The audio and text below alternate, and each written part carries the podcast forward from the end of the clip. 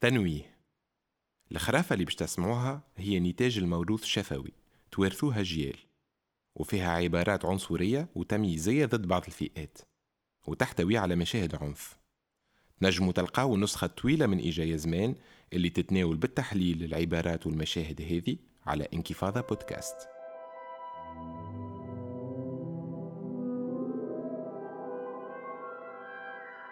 إيجايا زمان. هي سلسلة من البودكاست تدون في كل حلقة خرافة من الخرافات الشعبية المنسية. بصوت نساء ما يتسمع في العادة كان في بلايص مسكرة وبعيد على وذين البرينية إجا زمان. هي محاولة تجمع بين التوثيق والتحليل الموضوعي التاريخي والمجتمعي والتأويل الذاتي الحر. أنا هزار. مغرومة بالحكايات وذيك علاش نعمل في البودكاست. وعندي إيمان راسخ إنه كل سؤال عنده أكثر من جواب وأي حاجة في الدنيا وأي تفصيل عندهم معنى ورمزية. هذا إذا مش معاني ورمزيات. فما بالك الخرافات والتراث. في الحلقة الأولى باش نسمع ودعة وأخواتها السبعة بصوت سعيدة فنانة رقص شعبي. سعيدة الأقراب من ال domaine يعرفوها ويقدروها ويسميوها سعيدة الخضراء واللي ما يعرفوهاش في الحقيقة يعرفوها أما juste ما في بالهمش.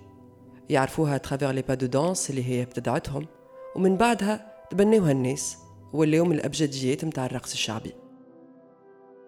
ودعة وأخواتها السبعة هي حكاية بنية. تلفوا أخواتها السبعة بعد ما كيدة تكدت لهم وفرقت ما بيناتهم. رحلة وشقاء وتعب حبالة وسحر وحنوشة وعرس وسلطان ونهاية سعيدة. كلمنا سعيدة وعاودت حكيتها لنا الحكاية بطريقتها. وسألناها كنت تفكر وقتاش حكيتها أول مرة. كيف مات أمي؟ وبعد ستة أيام ولا سبعة أيام فرغت علينا الدار أمي مربية ولدي يروح وعقلها هي. جاني قال لي أمي نرقد عنده قلت له إيش؟ بدأ يبكي. وأمي وأمي قلت له هي الله يرحمها. هاي مات بحذانا ومات معزة مكرمة وما خليتهاش معناها باش يصير لها حتى شيء ربيها حب متاعو وهاني أنا أمك. وهي ها باش نخرفك أنا خرافة بتاع مماتي. كيما انت تبكي على مماتك. اخذ حتى أنا مماتي.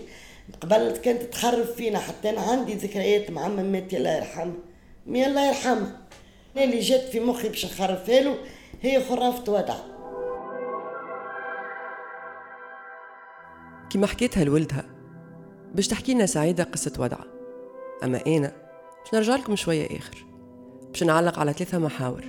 نجموا نخرجوهم من الخرافة واللي هما الشخصيات النمطية متاع الأشرار ثقافة الصمت المتعلقة بالعائلة والأسرار اللي دايرة بيها ورحلة اكتشاف الذات وإلا لو فواياج إنيسياتيك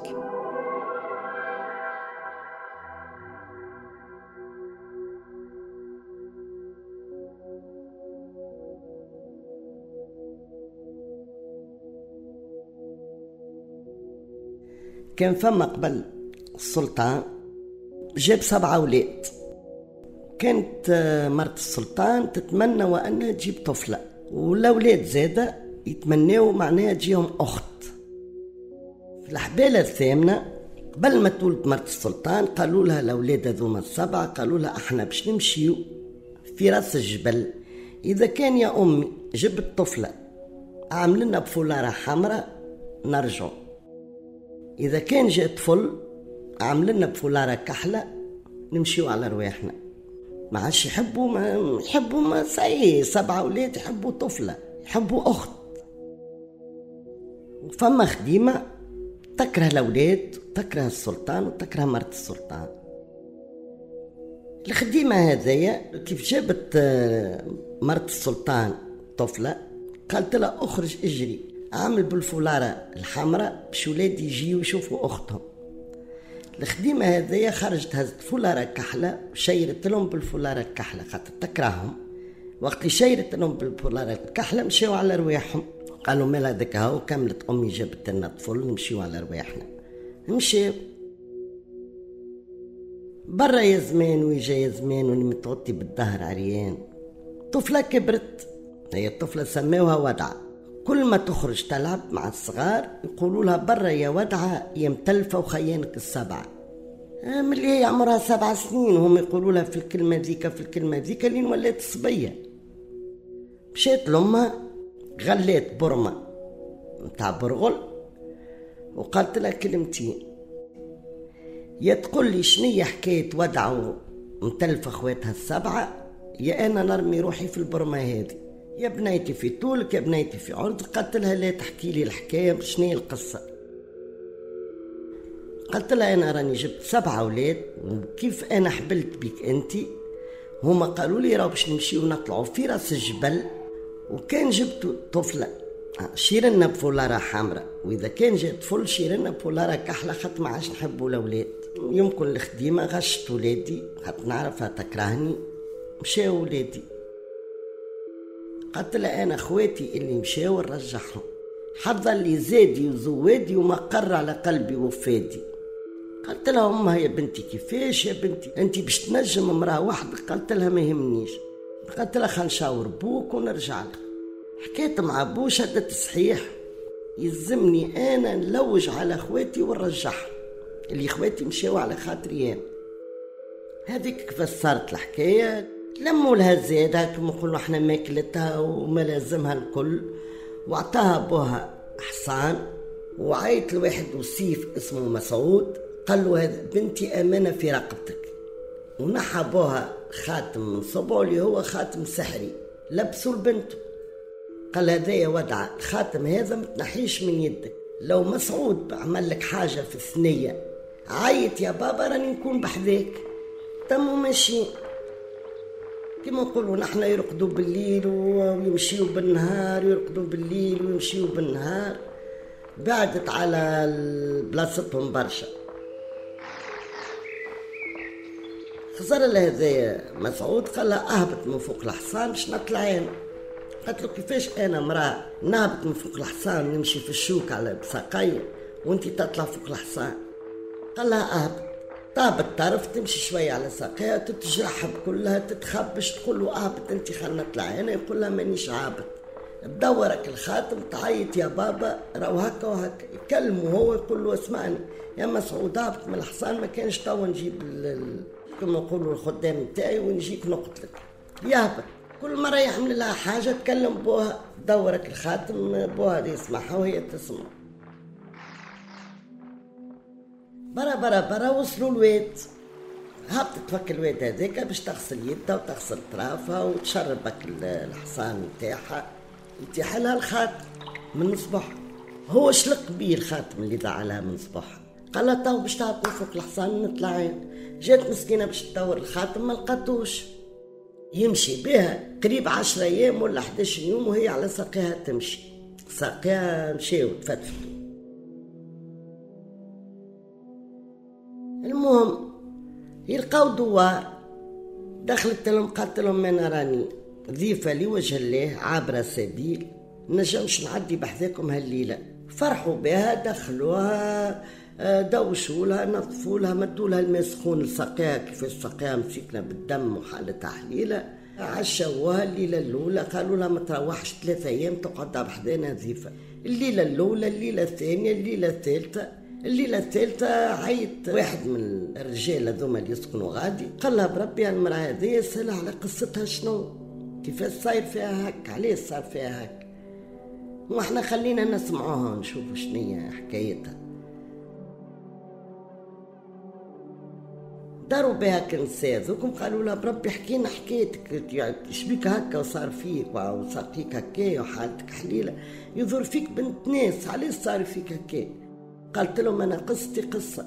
أنا راو عندي سبعة إخوة وأنا راني بنت فلان الفلاني وراو اخواتي هاو قالوا لأمي كي حبلة بيا ونهارت لي أمي ولدتني الخديمة ها واش عملت اخواتي مشاو. كانوا يقولوا لي ودع متلف أخواتك السبعة لين فهمت الحكاية وعرفت الحكاية وهاني أنا قاعدة توا راني ندور ونفركس على اخواتي وخواتها مشاو يجريو وترميو عليها بداو يبوسوا فيها قالوا لا إحنا هما اخواتك فرحوا بها مش normal. الصباح يطلعوا هما يهزوها يمشيوا يصطادوا. يصطادوا الحجل يصطادوا الغزال ما يخليوش باش يصطادوا ما يسيبوهاش بالكل. كاش على نومة الليل.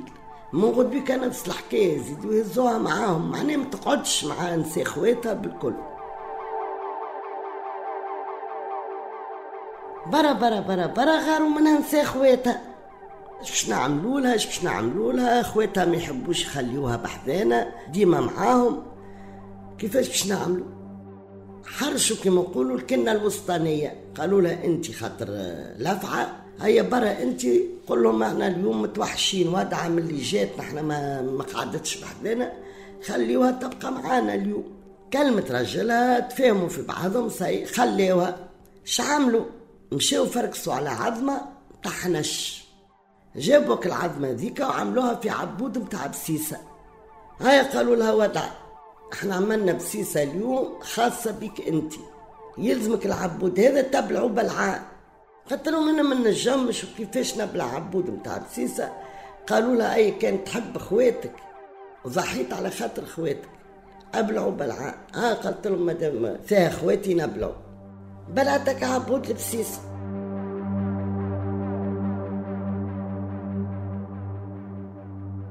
برا يامات وجات يامات آه، بدات كرشها تكبر. لحناش فقصلها في كرشها ده لحناش يكبر في كرشها هي مسكنا ما الشالقة خواتها كيف كيف ما هم الشالقين عيطوا للهدية اللي عملت العبود البسيسة قالت لها برا مشي يحرش خوها عليها. في الليل كي حكيت الحكاية لراجلها قالها مستحيل أختي تمشي معانا وتجي معانا. كيفاش تقول لي أختي حبلة؟ ومن شكون؟ أختي الذبان تذكر ما مساش. أختي تمشي كل يوم معانا تصطاد لابسة لبسة متاع فروسية تمشي معانا أختي على الحصان. مستحيل أختي معناها شكون هذا؟ الهواج يعمل لها يعني خليها باش تحبل. قالت له أنت ماكش مصدقني. احسب روحك كل يوم قل لها يا ودع شاي نحط راسي في فوق ركايبك وأنت افلي لي راسي واحكي لي. الصباح جاء قال ودع خيتي أنا اليوم مانيش باش نمشي نصطاد. شاي نحط راسي في حجرك وأنت تبدأ تفليلي في راسي. قالت له هذا البيك خويا طلب على رخيص إجا. حطت له راسه في حجرها وبدأت تفليله وتغني وتحكي له وتفليله وتغني.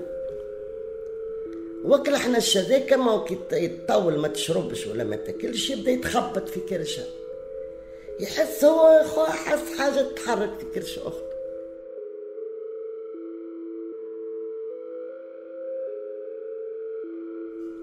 ما حبش يكلمها.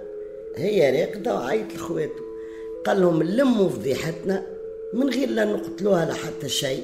جريت علينا ولوجت علينا وتعبت علينا وصار فيها لا نقتلوها لا نعملوا لها حتى شيء. لموا رواحنا تحت حسمس ونمشيو. خليوها هي هزوا رواحهم خلوا لها حصان وطرف خبز يابس بدات تلجي صب قامت مسيكنا الصباح ما لقات حتى حد. والثلج بدا يدز بدا يقوى بدا يقوى بدا يقوى. جات فك العشاء كما نقولوا إحنا في بيت من البيوت وقعدت. البيت هذيك تغمت بال تغمت بالثلج. أربعة ولا خمسة أيام وهي فك البيت هذيك لا ماكلة ولا شراب والثلج مسكر عليها الدنيا الكل والبرد وهي تبكي. بعد خمسة ولا ستة أيام متعدي ولد السلطان يحب يعمل جولة على الرعية نقولوا إحنا على العباد يشوفوا شنو أحوالهم في الثلج شنو صاير لهم شنو الناقصين.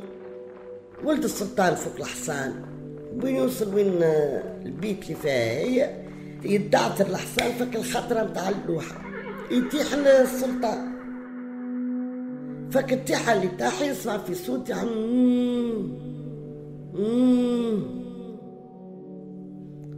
قال لهم نسمع في صوت جاوا اسمعوا معايا. فما صوت قالوا له فما صوت فما صوت قاديني.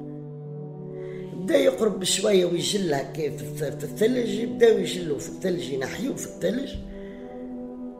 للوصول لها قال لها إنس ولا جان قالت له إنس ومن خيار الجنس. ونشهد ونقول أشهد أن لا إله إلا الله وأشهد أن محمد رسول الله. قال اش بيك يا شنية قصتك؟ قالت له قصتي طويلة. لفوها وركبوها وهزها القصر ارتاحت دفات ريت قال توا احكي لي قصتك شنية حكيت له قصتها كيما اللي حكيتها لك أنا من الأول لك اللحظة هذيك.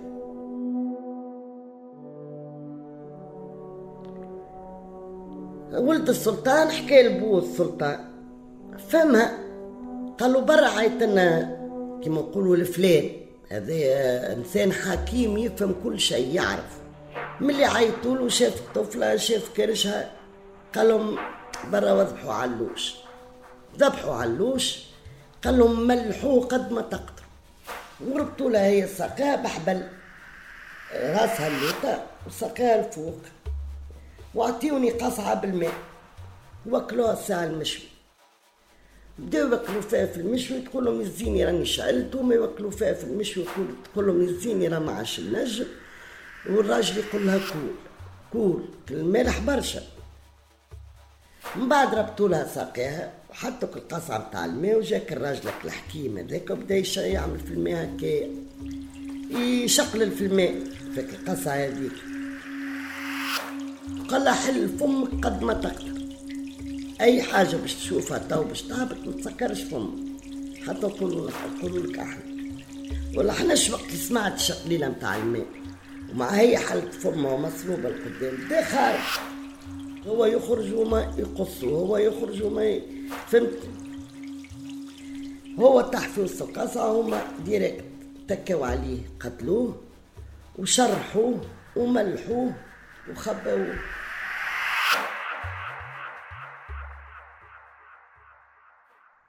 هبطوا منك الحبل هذاك قاتلهم يحيي من احياني ويقتل من قتلني. خسر لها السلطان قال لها يا بنت الناس مستعدة تاخذ ولدي؟ قتلوا ناخذوا الراجل اللي انقذني ناخذوا عناية مغمضة.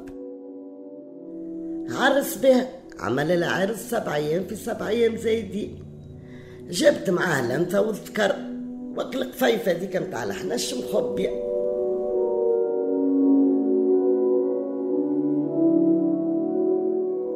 من مرات جاء قال اسمع ودع اش قولك أنا نجيب لك خواتك؟ راني حبيت نجيب منك صغيرات ونشوف انت مخك معناها فيا أنا والا معناها مازلت حاجتك بخواتك بعد اللي عملته معاك. قالت له لا تعمل مزية خنش معناها يعرفوا حقيقتي عليه شنية أنا اللي صار لي بالضبط شنية نساهم عملوا لي.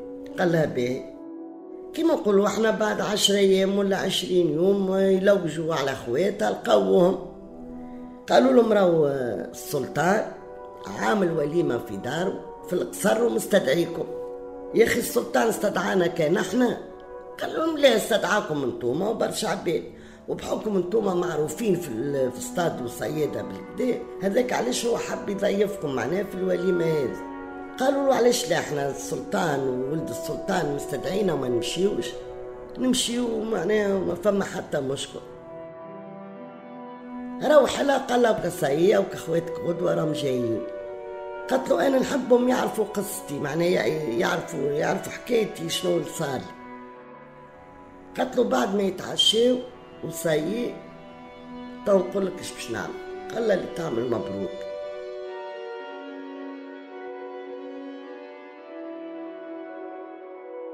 بعد ما تعشاو وشربوا البن وذبحوا وريقلوا وعملوا لهم عشاء عزيز وغالي عيطت لولادها قالت لهم اسمعوني احسبوا رواحكم قولوا لي يا أمي خرف لنا خرافة. تنقول لكم أنا وليداتي ما نعرفش نخرف ما عندي حتى خرافه أنتم شدوا فيا صحيح. قولوا لي أمي يلزمك تخرف لنا خرافة. توا أنا نقول لكم كانش نخرفكم على روحي. أنا بيدي راني خرافة. توا أنا نخرف لكم. صارت الحكاية هكاك. يتنطروا خواتها قالوا لها يا ودع يا أختي. رانا ما كناش نسخايلو هكا. راهو هاو ما صار وهاو ما صار وهاو ما صار. قام ولد السلطان مشى يجري لك القفة جبد لهم القفة جبد لهم الحنيش قال لهم هذا الحنش اللي كانت أختكم واكلته. قالوا لا قول لنا أنا منهم اللي وكلتك عبود البسيسه وحلفت لك بروسنا نحن باش تاكليه قتلوا كما نقولوا مرت فلان. مشاو جابوا نساهم؟ اللي عملت العاملة اللي وكلت ودعة العبود تاع البسيسة. الساق اليمين ربطوها لها في ناقة والساق اليسار ربطوها لها في ناقة وقالوا لها يا ناقة الشرق شرقي ويا ناقة الغرب غرب. والآخرين معناها كل واحدة مشات على روحها. يعني مطلقين بثلاثة. هيك هاو قال لهم ولد السلطان توا تمشيوا لامكم وابوكم وأنا بيدي راني معاكم. لموا ما شاء الله تبارك الله الذهب والويز والياقوت والقضية والغلم واللنياق والشيء وقصدوا ربي شدوا الرحيل. فهمت؟ هاو هنا هاو هنا هاو هنا حتى خلطوا للسلطانة والسلطان ها قاتلهم ماني قلت لكم أنا راني نجيب خواتي. صحيح توالت المدة أما هاني جبت خواتي وجيت. وراهي ودعة ما تبقاش بلاش خواتها السبع. حجيتنا دخلت الغابة وعم جايدينا صابر.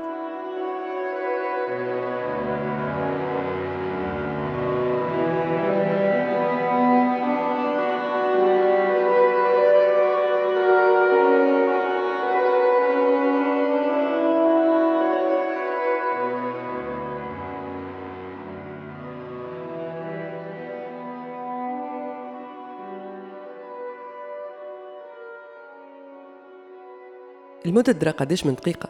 بون الحقيقة ما نعرفش قديش على خاطر باش تتمنتج وتتقص وتتمشكى. باش نحاول نفكك الخرافة. الخرافة هي تأسيس ومبادئ وأنظمة. إذا نحبوا نغطسوا. زعما حكاية ودعة باش مشارجية. في حكاية ودعة عنا ثلاثة محاور. الشخصيات النمطية متاع الأشرار ثقافة الصمت المتعلقة بالعائلة والأسرار اللي دايرة بها ورحلة اكتشاف الذات وإلى لو إنيسياتيك. باش نحاولوا نكتشفوا كيفاش يأسوا الأشياء هذوما الأخلاقيات وأنظمة مجتمعية تتعدى بطريقة أفقية من فرد لفرد وبطريقة عمودية من جيل لجيل. باش نجاوب على الأسئلة هذم درت بالحكاية وسمعتها لأصحابي وصحباتي وسألتهم شنو رايهم. حليت إنترنت ولوجت وبربشت. كلمت محمد التليلي بروفيسور في التاريخ وأمين عياري مختص في علم الآثار القديمة وندى معطلة أنثروبولوج كلامتهم فمشي ما نلقاو فتلة تاريخية وتقاطعات مع أحداث ومعتقدات قديمة ودعة هي البطلة متاع الحكاية. أما باش تكون فما حكاية من أصله لازم شرير يهز السكون ويخلق نوع من التوازن بينه وبين الخير باش يبدأ الصراع. أما خلينا نركزوا شكون هم الأشرار في ودعة وشنو هو الصورة النمطية اللي أسولها في خرافتنا الأشرار سيدي خويا ثلاثة أنواع الطبقي والعرقي والمتعلق بالنوع الاجتماعي. نبداو بمسعود لوصيف استنى استنى. وقت أنا بالحق قلت وصيف. قلت وصيف رغم اللي نمن أن ممارسة اللغة ما تنجم كان تكون عمل واعي وسياسي. أي استعملت وصيف باش نحللها ونفهمها وخاصة باش نكسرها.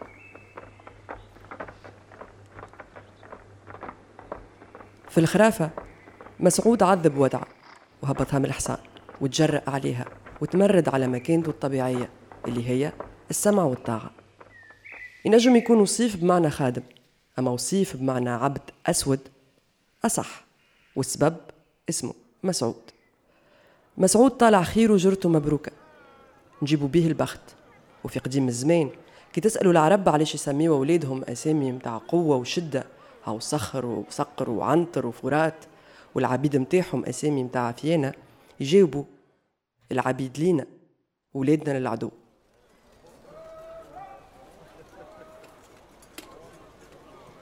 وصيف ما هيش كلمة وتتقال برا كلمة عندها حمولة تاريخية عنصرية في تونس.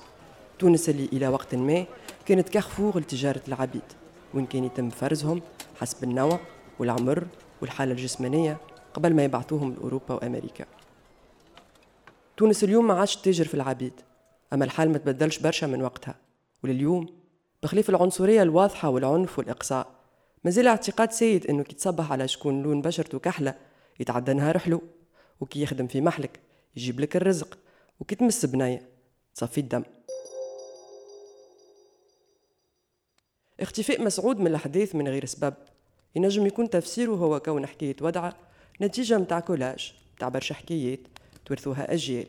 من كل خرافة ياخذوا شوية ويخيطوها مع اللي بعدها. دايوغ واحدة من النظريات تقول اللي حكاية ودعة هي اقتباس من خرافات إفريقيا جنوب الصحراء والدليل الاسم ودعة اللي هي أمولات وإلا تميمة. أن أوبجي يرجع للثقافات القناوة يجيبوا به البخت يطردوا به الارواح الشريرة ويحميوا بها ارواحهم دايوغ الودعة نلقاوها في لبسة بوسعدية وفي القمبري قصص البحث على الخويت والعائلة تم موجود بكثرة في إفريقيا جنوب الصحراء. بسبب التشتيت اللي عاشوه بسبب تجارة العبيد. وهنا كيف كيف ودعة تلوج على خويتها. السخرية هي كيفاش خرافة تحكي الوجيعة والظلم اللي تعرضوا له تتحول لخرافة عنصرية. وأنا بيجي ما نزيد عليهم كان بالصبر. خاطر خممت وتربثت شوية قبل ما نقول بشرة كحلة أسمر غامق noire. هكا برشا يقولوا باش ما يحسوش بالذنب. noire بالفرنسي يقولها التونسي و black ب l'anglais يقولها الفرنساوي وإحنا ماشي وكان نحب نحكي في ثقافتنا العنصرية الشيء ما يستحقش برشا براهين ويستحق أكثر من بودكاست باش نحكيو فيه. دايوغ تنجموا تسمعوا سحارة الحلقة الأولى من سلسلة جنوس على انكفاضة بودكاست. وين خولة الكسيكسي activiste تونسية تبرتاجي معنا تجربتها ونضالها مع العنصرية.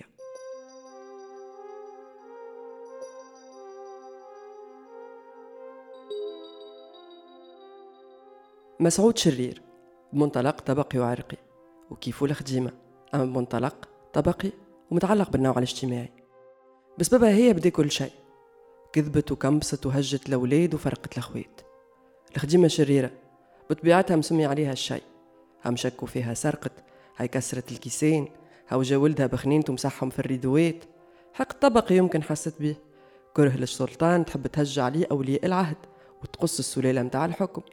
ولا يمكن كثر عليها الدهك. وتعبت من خدمة السلطان ومرت السلطان وولادهم السبعة. ومن فوق زدت لهم أختهم. بنقص غسيل وتطيب وحكين. تخرج من القصر وتشاور بالفولار الكحلة. ريح السد يهز ما يرد.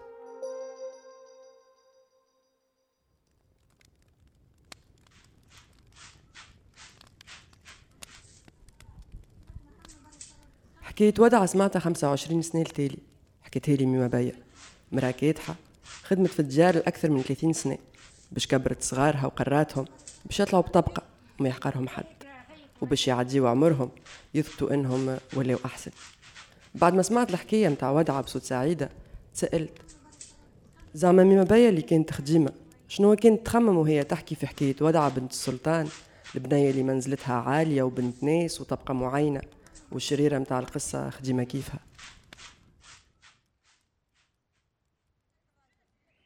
مشيت بدبت وسمعت الحكاية بصوت عيشة. مرا قريبتي تعيش في الكيف. وفي النسخة متاعها اللي شبه نسخة ميما بايا اللي عملت المكيدة هي الذرة مش الخديمة. أما تقعد ديما مرا شريرة كيفها كيما لحمات والكنة ومرت البو. تصويرة الشمطة والقرهمانة والسحارة اللي تفرق الأم وصغارها الراجل ومرته المرا وخليلها. وتحذرنا من صغرها لفكرة إنه نساء بينات بعضهم أعداء وذراير وما تطلع واحدة كان على حساب الأخرى. العلاقة ما بيناتهم ما تنجم تتبني كان على أساس المقارنة. شكون أزين؟ شكون أحلى؟ شكون مقدية خير؟ شكون دبرت راجل خير من راجل صاحبتها؟ مسابقة بين النساء شكون فيهم تعجب الرجال أكثر خاصة كيف تكون واحدة منهم مرا برانية كيما نسي الأخوات اللي غاروا من وضعها وعلاقتها مع أخواتها. كيفاش كيفاش؟ تخرج مع الرجال تصطاد وما تقعدش في الدار بالكل. أي تلموا يتكتكوا كيف المرأة هذيا نرجعوها لبلاصتها. يقول القايل علاش ما تفهموش كيفاش يعملوا باش يخرجوا كيفها؟ ولو أنه وضعه هنا ليه فيمينيست عاملة ثورة؟ وليه خارجة على الطوح مالها الامراه عطاوها خويتها ذكوره طرف حرية مدامها عاقلة ومتربية وشريفة والذبان ذكر ما مسهيش. لما متاع نساء يحاولوا يكعبروها المرأة كيفهم باش تقعد امرأة كيما لازمها تكون في مكانها الطبيعي اللي هي الدار. تنظف وتغسل وتطرز وتستنى مكتوبها. يفكرونا في النساء اللي ربيوا بناتهم على الطاعة وعلى إنهم يفهموا مكانتهم اللي هي باز دونية وأقل من الرجال يمدوا اللحمة الكبيرة للذكر ويمروا عيشة الكنة ويعمروا الولد والخو اتسيتيرا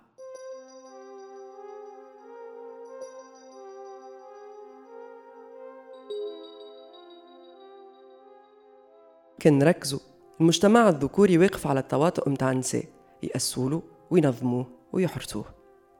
وما جبتهاش من راسي الحكاية. نظروا لها نسويات في أدبياتهم فيما يسمى بحارسات الأبوية وإلى الذكورية وإلى الباترياركية. ولو أني ما نحبذهاش الكلمة هذه من منطلق مناهض الاستعمارية وفكرة العنف الثقافي اللي تعدى من خلال الترجمة.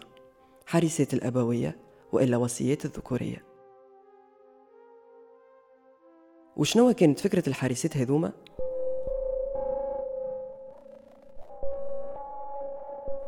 أيش نعملو؟ نديو للسلفة الوسطانية. أكثر وحدة لفعة كما تقول الخرافة دايوغ نتسائل علاش ما نقولوش راجل أفعى ولا ألفع؟ bon صحيح نقولو حناش على البوليس أما اللفعة هي القرهمانة اللي تكنبس وتحفر. صفات في لغتنا ما يتقالوا كان على المرأة. الراجل نقولوا عليه ذيب ولا نمس ولا حلوف. مش كيما لفعة تتسرسب بلاش حس تقانس من بعيد وكي تهجم. في رمشة عين. ومن قبل ما تفيق بالقرصة السم سيدي جاب يعطي في مفعول.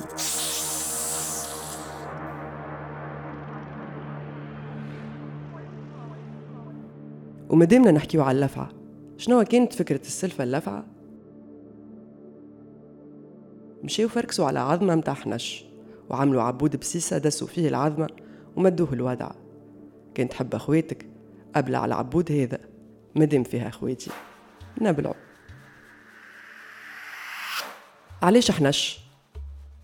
يمكن على خاطره مرتبط بالخوف البدائي وبالمرأة وطقوس السحر خاصة في ثقافتنا الشعبية اللي تعتبر المرأة واللفعة والشيطان ثالوث يرهب الراجل ويخوفه ويغويه في نفس الوقت. ويمكن أشهر قصة هي قصة حواء مع الحية والشيطان. كوكو à la base à la base في الميثولوجيا الإغريقية والأمازيغية وحتى المصرية القديمة الأفعى هي رمز الخصوبة والدورة الزراعية وتعاقب الفصول ورمز للجدلية بين الخير والشر والحياة والموت وكيفاش الأفعى في نفس الوقت هي سم قاتل ودواء كرمز للتجدد والخلود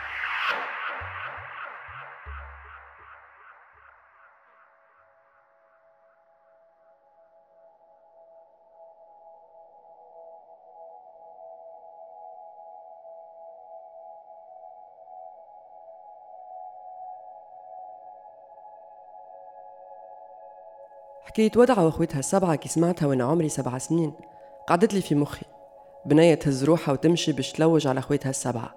تسافر تركب على حصان تغامر. عندها خاتم سحري وخادم. حنش كرشة تنفخ فضيحة خوف ونهاية سعيدة. عالم سحري وكله مغامرات. بالنسبة لبنية ما عندهاش أخوات أولاد وما تلعب كان في جنينة دارهم.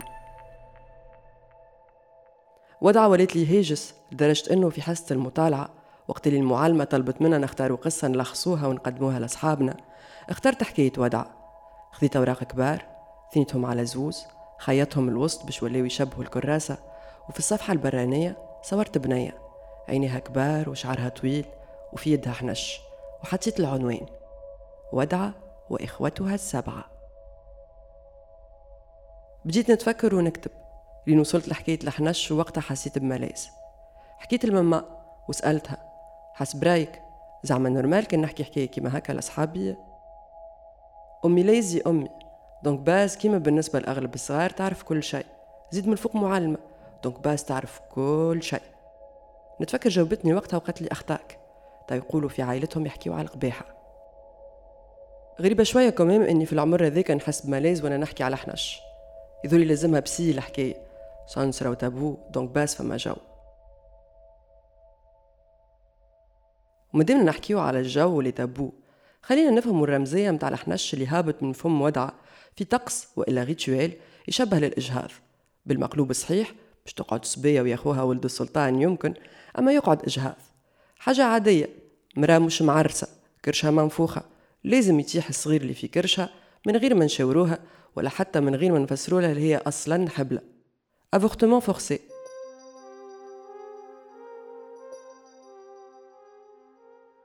الغيتشوال هذا نجم يكون كيما المود دومبلوا للإجهاض والحذيقة والسافوار فيغ اللي تعدى من نساء من جيل لجيل. متاع فهمتني أختي كيفاه؟ الحم وملح وش عليك؟ تقول عليك كنت تكذب للأختي. وباش ما يطيحونيش ذكورة OK اقعد سر ما بيناتنا. كيما برشا أسرار يتقاسموهم من نساء ومنهم الراقد اللي هو السكري préféré متاعي. تاع راجل مثلا مثلا يمشي حارب عامين ولا يمشي على الجمل أشهرة باش يحج ولا يتاجر. يرجع. يلقى مراه حبلة. ولا ولدت إيش قالك إيش قال عليك؟ عندها الراقد ال bébé ضرب النوم في كرشها عام ولا اثنين ولا حتى عشرين سنة. في الآخر تحير وفيق. هي تعرف الحقيقة وأمها تعرف وحميتها. اللي ولدها مازال كي تعدت عليه تعرف الحقيقة. أما شش خليها بالسترة. كما صار على ولدها ينجم يصير على نسيبها. وساعدك يا فاعل الخير وتحيا la solidarité féminine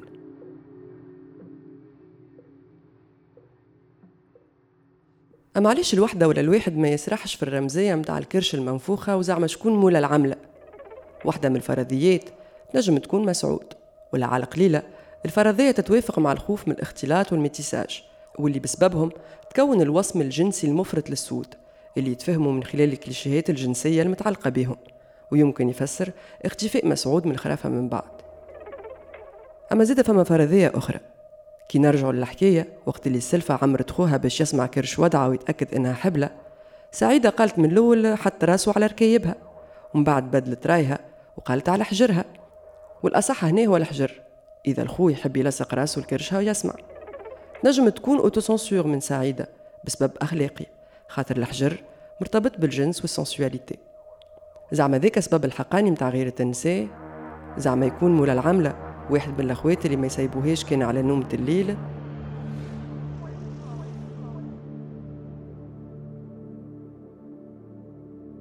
هو الخرافات بخلاف إنها تحكي للصغار بهدف بيداغوجي وتعليمي وفيها نلقاو معارف الناس وقتها من فلاحة وفلك وطب وسحر. هي زادة مجموعة من النظم الأخلاقية لتتعدى عن طريق القصص وواحدة من النظم الأخلاقية القديمة هي تحريم زنا المحارم. الكلهم حاجات يتقالوا بشتر كلمة. ويكرسوا ثقافة الصمت والعيب.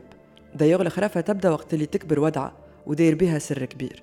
عندها سبعة أخوات وحد ما قال لها. الله أعلم علاش أمور suspense و dramaturgie يمكن باش تكون فما خرافة. ولا كيما في أي عائلة نتربيو على السكيت وعلى non-dit. أسكت. أستر مستر ربي. حد مرة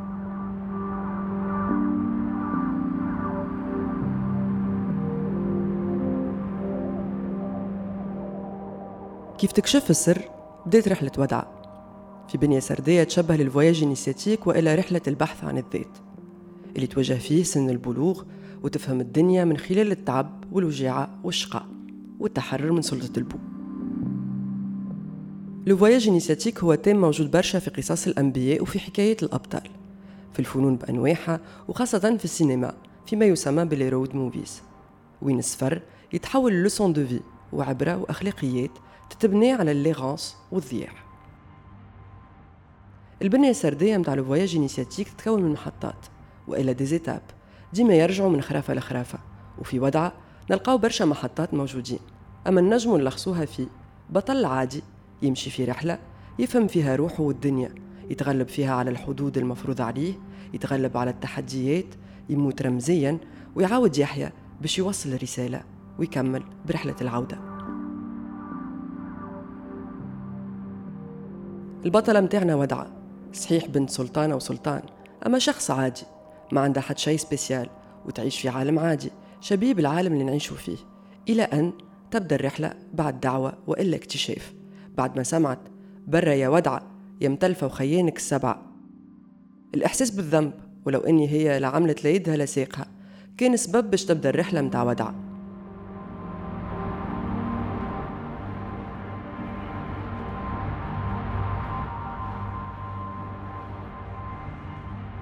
كون الشخصية امرأة حاجة نادرة في النوع السردي هذا ولو إنه الشخصية متاحة تبنيت بخصائص البطل الراجل الشجاع وتزيد تكرس من بعد بكونها تلبس كيما الرجال وتخرج تصطاد. رحلة البحث عن الذات تزيد تاخذ المعنى متاعها بعد التخلص من كل privilège وتخسر فيه ودعة كل حاجة تربطها بحياتها القديمة والإحساس بالأمان كي ضيعت الخاتم متاع بوها ووقتها بدات المشاكل بالحق. مشاكل وتحرر من سلطة البو. en tout cas من وقتها البو اختفى من القصة. تقول مات وكان نحبوا نطلعوا المال السعدة. البو تقتل كرمزية للبلوغ والتحرر بمرجعية أوديب وبالنسبة للمرأة الرمزية تتزاد لها قراءة أخرى حسب رأيي. التحرر من سلطة البو وبها التحرر من السلطة الذكورية slash الأبوية.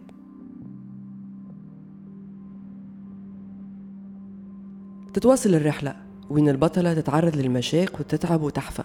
توصل للماكس متاع المشاكل والأزمات بعد الحنش والمكيدة متاع نسي الأخوات اللي عاودوا مشاو وخليوها.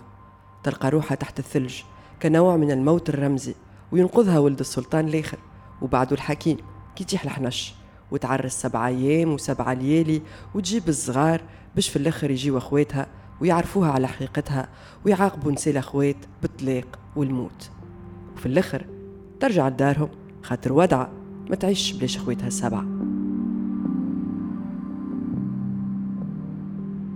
رحلة بحث عن الذات صحيح أما بمقاربة عائلية ذكورية. كل ما ودعة تقدم في الرحلة وتكون قريبة من إنها تتحرر تعاود تلقى عائلتها. كي ضيعت بوها والخاتم لقات أخواتها كي عاودوا فصعوا لقاها رجلها. كي جاوها صغارها قبضوا عليها أخواتها وكي لقات أخواتها رجعوا لبوها وأمها.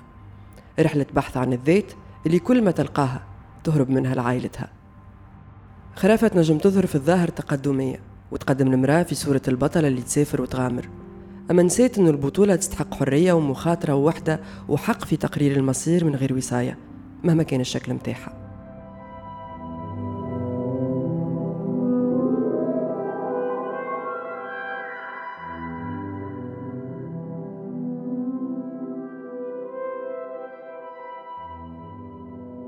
كان هذا التحليل متاعي. لقصة ودعة وأخواتها السبعة بعد ما حكيت مع برشا ناس من مختلف الاختصاصات وبعد ما قعدت مع روحي ولوجت وبربشت. تحاليلكم وآرائكم متاع الخرافة تهمنا. نجموا تلقاونا على réseaux sociaux متاع Inkyfada Podcast وين نجموا نحكيو. استنيونا في الحلقة الجاية وين الخرافة باش تكون علي ولد السلطان اللي هي قصة حب غريبة شوية.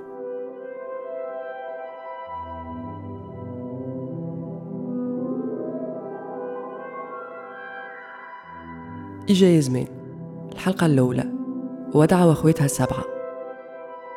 إخراج هزار عبيدي.